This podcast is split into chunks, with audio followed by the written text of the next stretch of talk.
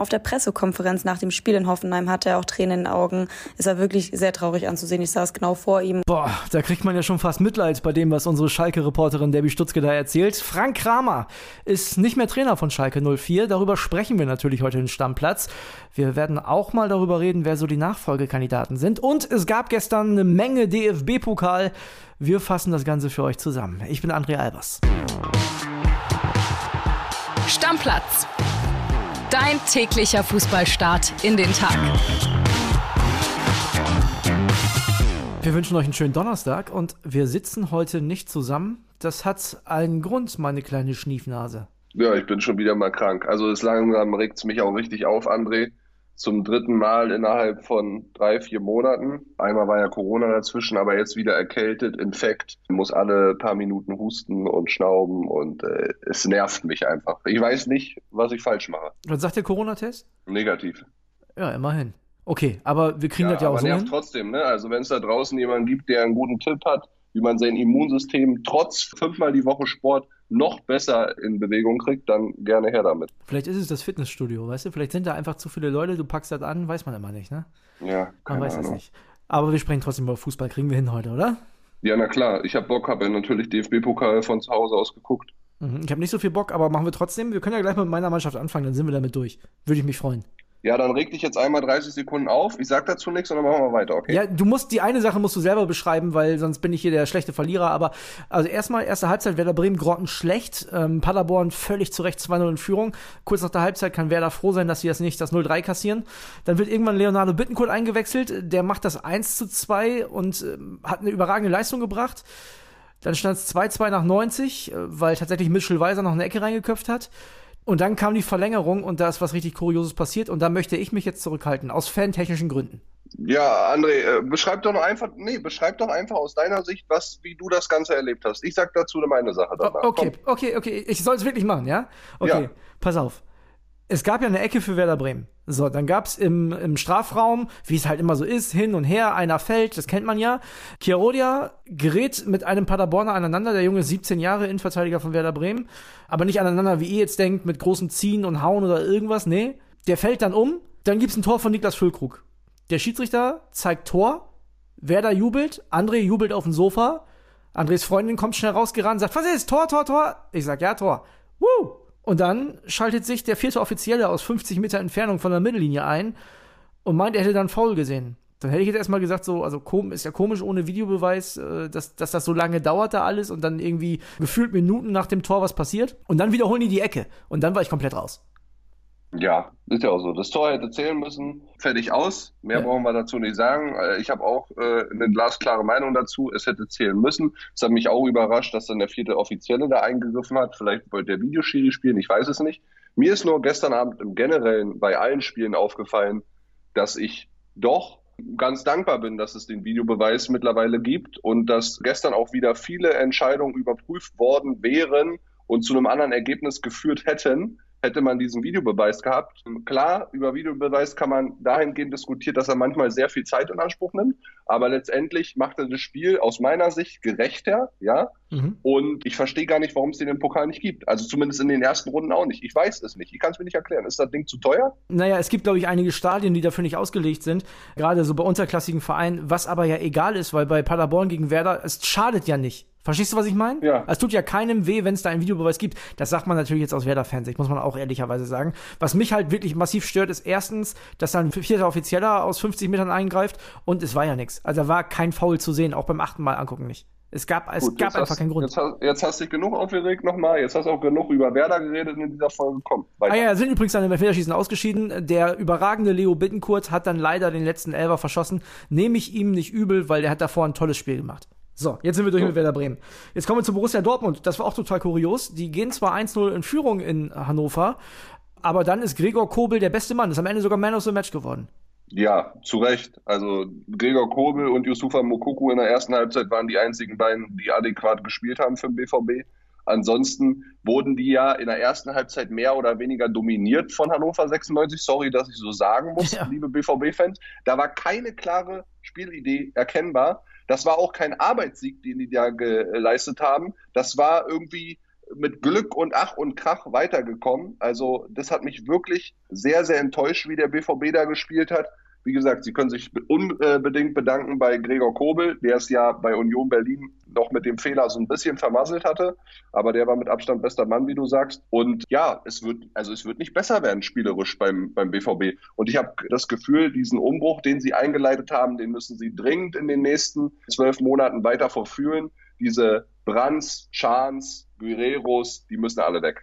Die müssen weg, sage ich dir, André. Was sagst du zum Platzverweis von Adeyemi, der dann rot gesehen kurz vor Schluss? Ja, hat mich dann jetzt nicht mehr so doll gejuckt, weil das Spiel war dann durch. Ich hätte gerne eine Verlängerung gesehen und wie sich die BVB-Spieler dann angestellt hätten, weil das Ding war schon auf Messerschneide und man, wie gesagt, ich kann nur noch mal sagen, Hannover 96 war die bessere Mannschaft. Die hätten ja auch direkt nach dem Wiederanpfiff von der zweiten Halbzeit das Tor machen können. Ja. Also es war schon, hat mich schon, hat mich schon sehr überrascht, wie Viel- die da agiert haben. Auf jeden Fall viel Arbeit für Edin Terzic. Wir kommen zur nächsten Partie. Die war auch spannend zumindest, und zwar Sandhausen gegen Karlsruhe. Machen wir ganz kurz. Die Sandhäuser sind 2-0 in Führung gegangen, Karlsruhe in der zweiten Halbzeit ausgeglichen, also ähnlich wie in Paderborn. Auch da gab es ein Elfmeterschießen und das endete dann 8 zu 7. So. Ja, ne, also wie gesagt, bei den ersten vier Spielen am, am frühen Abend gab es ja drei nach Verlängerung. Es war der geilere Pokalabend als vorgestern, definitiv. Ja, da hatten wir nämlich noch ein ganz verrücktes Spiel dabei. Äh, Freiburg gegen St. Pauli. St. Pauli sich da sehr gut geschlagen. Ist ja nicht einfach in Freiburg zu spielen. Auch in Führung gegangen und dann 90 plus 3 Matthias Ginter. Ja, vor allen Dingen, der war ja wirklich, also phänomenal äh, Nase getackert oder zwischen den Augen dort. Dann geht das Ding nach dem Kopfball wieder auf, der hält seine Birne da überall hin. Matthias Ginter ist ge gefühlt der geschädigste Kopfverletzungsprofi der Bundesliga. Der kriegt ja leider immer wieder was ab. Der neue Sven wie der, Bender. da, wie der da durchmarschiert, ist wirklich Wahnsinn. Und dann in der Verlängerung kurz vor Schluss die Freiburger Lebensversicherung Michael Gregoritsch. Immer da, wenn er gebraucht wird, ne? nach dem Standard. Übrigens auch da Ginter wieder vorgelegt. Ne, Der, Ja. der hat gestern einen guten Tag gehabt, auf jeden Fall. Ich finde es einfach beeindruckend, ne? wie, wie viel Mut Christian Streich dann auch hat, komplett durchzurotieren, eine ganz andere Startelf da ins Rennen zu schicken. Und dann merkt er nach Halbzeit, nee, es funktioniert nicht. Er schmeißt vier neue rein, vier etablierte, bringt dann nach und nach die anderen auch noch mit rein und dann geht es trotzdem irgendwie noch äh, für die Freiburger. Wir kommen jetzt zu den Viertel von neun Spielen. Das erste machen wir schnell. Regensburg-Düsseldorf war zur Halbzeit schon durch, am Ende 0-3. So stand es auch schon zur Halbzeit. Und dann hatten wir drei sehr interessante Dinger. Der VfB Stuttgart hat Arminia Bielefeld aus dem Stadion gefegt. Kulisse war nicht so, aber die haben alle was verpasst. Ja gut, du darfst ja nicht vergessen, das Stadion wird nach wie vor umgebaut, die Mercedes-Benz Arena in Stuttgart. Auf jeden Fall haben die, die, die nicht da waren, definitiv was verpasst, weil also so wie der VfB losgelegt hat, wie eine Feuerwehr, das war ja Wahnsinn. Und nach dem bisherigen Saisonverlauf musst du ja eigentlich sagen, dass das ein 50-50-Spiel war. Dann fegen die da so drüber über Arminia Bielefeld, das war ja Wahnsinn. Und André, ich würde gerne mit dir darüber diskutieren, musst du den Wimmer jetzt nicht eine Chance geben? Okay, es sind nur zwei Spiele, aber er hat es ja sehr gut gemacht. Ich meine, die Truppe hat 10 zu 1 ein Torverhältnis unter dem, ja? Ich verstehe das, ja. Warum nicht? Ich verstehe, was du meinst. Ich habe halt als, als Werder-Fan da schlechte Erfahrungen mitgemacht. Das ging bei Viktor Skripnik nicht so richtig gut, der vom Interims zum Trainer wurde. Das ging bei Alexander Nuri nicht richtig gut, der vom Interims zum Trainer wurde. Und das ging bei Flo Kofeld ein bisschen länger, aber am Ende auch nicht richtig gut. Ja, okay, du bist jetzt als Werder-Fan, was diese Thematik angeht, geschädigt, aber im Allgemeinen könntest du doch jetzt darüber nachdenken, diesem Menschen eine Chance zu geben als Cheftrainer, oder? nicht nur wegen der Ergebnisse, sondern auch wie die Mannschaft aufgetreten ist. Ja. Ja, könnte Deswegen. man. Könnte man, definitiv, bin ich bei dir. Also, Und äh, wenn sich jetzt weiter alles so zieht bei der Cheftrainersuche und Richtig. du den Torsby da nicht richtig bekommst oder den Schreuder da von Ajax nicht bekommst, dann gib ihm doch die Chance. ja, und wenn die Dortmund schlagen am Wochenende, gibt's ja gar kein Gegenargument mehr. Genau, also mich würde mal wirklich die Meinung auch von unseren Stammplatzhörern da draußen, die auch einen VfB-Bezug haben, sehr interessieren. Schickt gerne mal eine Sprachnachricht drüber. Würdet ihr Wimmer gerne als Cheftrainer weiterhin dauerhaft sehen? Wir machen ja die zweite Liga nicht so oft, aber wir müssen mal ganz kurz über Arminia Bielefeld reden. Nur ganz, ganz äh, kurz paar Sätze. Da muss man sich Sorgen machen. Letzter in der zweiten Liga, gestern auch wieder so vernichtet worden, ist nicht gut. Ja, und haben ja auch schon Trainer gewechselt, ne? Sehr früh in Kommt der Saison. Also dazu. liebe Grüße an Tim Detering, unseren Bildkollegen, der wird leiden wie ein Hund. Und Max Backhaus übrigens auch, ja, Arminia-Anhänger, ne? Tja. Erst Bayern oder erst Union? Hm, Lass mal Union schnell einmal abhaken. Okay. Bin sehr froh, schön durchrotiert, auch Urs Fischer. Ne? Du hast gesehen, bei den anderen Pokalabenden oder bei den anderen Pokalspielen, das kann auch mal schnell in die Hose gehen. Ja, Ja. Freiburg musste 120 Minuten gehen. Äh, Das musste Union Gott sei Dank nicht tun. Konnten sich ein paar Jungs wie Puschkas zum Beispiel mit dem Treffer Selbstbewusstsein holen. Sven Michel hat sehr, sehr lange gespielt. War für mich eigentlich die Überraschung, dass der neben Becker ran durfte und nicht äh, Kevin Behrens. Auch Trimmel ganz geschont, sogar auf der Bank. Genau, Michel getroffen. Bin sehr zufrieden, seriös runtergespielt das Ding. Der nächste Schritt zum Double. naja, ich, jetzt sag ich, Nein, dir, ich war nur Spaß. sag ich dir ehrlich, jetzt drücke ich dir die Daumen, weil dann ist wenigstens einer unserer Clubs bei unserem DFB-Pokalfinale mit dabei. Ich drücke dir die Daumen. Ich bin ab jetzt ein DFB-Pokal-Union-Fan. In der Liga Ja. nicht so, ne, aus Gründen. Ja, lieben Dank, ich freue mich. In der Liga bin ich für die Mannschaft, auf die wir jetzt kommen, nämlich von FC Bayern. Hätte ich auch nie gedacht, dass ich das mal sage, aber Du willst halt nicht nackt durchs Büro laufen. so ist es. Der Nagelsmann sah aus nach dem 0-1, also nach dem 1-0 für Augsburg durch Petersen in der 9., als wenn der gleich alles kurz und klein haut. Der war so sauer. Ich habe gedacht, der schlägt die Scheibe von der Bank da ein. Ja, der, der, hat, der, hat gedacht, der hat gedacht, geht das hier schon wieder los? Und zum Glück hat er Schupo Goting, ne? Ging es nicht. Ah, die Bayern waren in der ersten Viertelstunde grottenschlecht, muss man sagen. Die waren wirklich scheiße, ne? Ja, körperlich konnten sie überhaupt nicht dagegenhalten. Sie waren, glaube ich, sehr überrascht von diesem, also wirklich sehr hohen Gepresse von Augsburg. Die haben das wirklich auch gut gemacht bis dahin, sind Ja. auch verdient in Führung gegangen. Und ab da hat Bayern dann mal ernst gemacht und haben mal den Schalter umgelegt. Und wie du schon sagst, Erik Maxim Schupomotink in zwei Spielen fünf Torbeteiligungen. Also da haben sie doch den neuen Mittelstürmer. Jetzt brauchen sie wirklich sich bis zum Sommer gar keine Gedanken machen und dann können sie nächsten Sommer Harry Kane holen, wenn sie wollen. Und bis dahin macht der 33-jährige Choupo-Moting auf jeden Fall noch seine Tore. Der hat ja teilweise eine bessere Torquote, wenn er auf dem Platz steht, als Lewandowski. Ist ja Wahnsinn. Und dann ist natürlich auch der zukünftige mehrfache Ballon d'Or-Gewinner wieder aufgefallen, Jamal Musiala.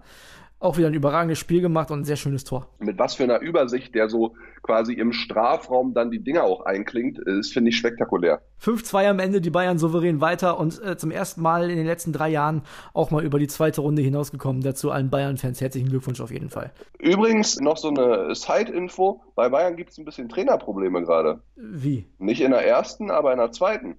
Bei Bayern 2. Martin de Michelis ist ja da schon lange Trainer. Ja. Der hat aber den großen Wunsch, jetzt bei den Profis zu übernehmen. Und bei River Plate in, du weißt, Argentinien Ja, ist klar. jetzt ein Platz frei geworden. Er ist ein großer Herzensclub. Ist ja Und Argentinier. er soll, ja, und er soll den angeblich übernehmen mit Co-Trainer Harvey Pinola.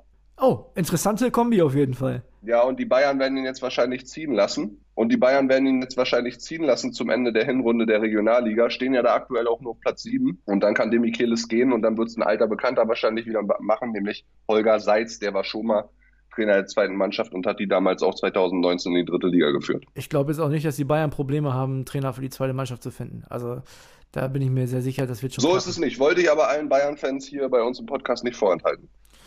Deckel drauf auf den DFB-Pokal. So machen wir es. So wie Schalke 04 auf Frank Kramer. Wir haben da Ja. gestern äh, quasi eine fünfminütige Wutrede gehalten.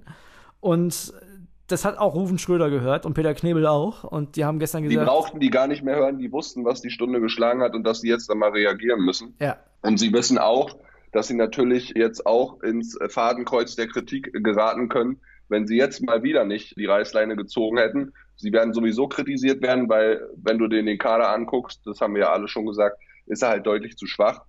Und jetzt bin ich sehr gespannt, wer es am Ende machen wird. Wir hören erstmal Debbie Stutzke, würde ich sagen, bevor wir Ja. weiterreden. Ne? Unsere Schalke-Reporterin, die war ja vorgestern mit in Sinsheim und die erzählt uns mal, was da vorgestern und auch gestern noch so los war. WhatsApp ab. Hallo zusammen. Ja, nach nur zwölf Spielen und einer Pokalblamage in Hoffenheim hat Schalke Frank Kramer gefeuert. Auf der Pressekonferenz nach dem Spiel in Hoffenheim hatte er auch Tränen in den Augen. Ist er wirklich sehr traurig anzusehen. Ich saß genau vor ihm und ähm, man hatte auch einfach Mitleid. Bis spät in die Nacht liefen dann die Gespräche im Hotel zwischen den Bossen und Kramer. Die Bosse haben dann noch weiter konferiert, als Kramer zu Bett ging. Und dann am Mittwochmorgen wurde ihm dann die Freistellung von Schröder und Knäbel mitgeteilt. Dabei soll Kramer auch super erleichtert reagiert haben und äh, ist dann auch nicht mit der Mannschaft im Bus nach Gelsenkirchen zurückgefahren, sondern mit einem Schalke-Mitarbeiter. Und bevor die Mannschaft dann so gegen halb vier, vier ankam, hat der Trainer dann auch schon sein Büro leergeräumt gehabt in Gelsenkirchen. Die große Frage ist jetzt natürlich, wer sitzt am Sonntag in Berlin gegen Hertha auf der Bank? Denn spätestens bis dahin wollen die Bosse natürlich einen neuen Trainer vorstellen. Das haben sie sich auf jeden Fall vorgenommen. Und ja, als möglicher Kandidat wird immer noch Thomas Reis gehandelt. Es ist aber nur so, dass Bochum noch keine Anfrage erhalten hat. Und ja, außerdem werden noch Tedesco, Sebastian Hönes und Adi Hütter spekuliert. Man kann auf jeden Fall gespannt sein. In den nächsten Tagen wird sich auf jeden Fall was tun. Sie saß vor ihm und hat gesehen, er ist fix und fertig, Kenny. Na klar ist der fix und fertig. Also, wenn, wenn du merkst, du erreichst diese Mannschaft gar nicht mehr und die machen, was sie wollen und die hören dir nicht zu und die können nicht das umsetzen, was du von ihnen verlangst, vielleicht erreichst du die auch gar nicht mehr mit dem, was du sagst. Ja. Natürlich bist du dann völlig fertig. Ich meine, der ist ja aus Herzenssache heraus Trainer bestimmt. Ja, der macht es ja nicht so zum Spaß und ja. Dollerei. Und auch nicht mit Absicht, ne? Also muss man auch mal ganz klar sagen, der stellt sich ja nicht hin und sagt, oh, wie verliere ich denn heute mit Schalke 04? Nein, du hast schon gemerkt, die Spieler, die er da hat, die wollen nicht mehr mit diesem Trainer zusammenarbeiten. Die wussten auch vorgestern alle, wenn die da sang- und klanglos untergehen, dann ist das Ding für Frank Kramer vorbei. Ja. Als Mannschaft kannst du den Trainer auch selbst entlassen. Ne? So ist es. Ich bin gespannt, wer da jetzt am Sonntag auf der Bank sitzt, denn da soll spätestens der neue Trainer präsentiert werden. Äh, Debbie hat ja tatsächlich ein paar Namen genannt. Thomas Reis sicherlich der favorisierteste. Da ist wohl aus dem Schalker Umfeld zu hören, na, ob der das kann hier mit der Öffentlichkeit. Ein ganz schön große Nummer, ganz schön großer Club.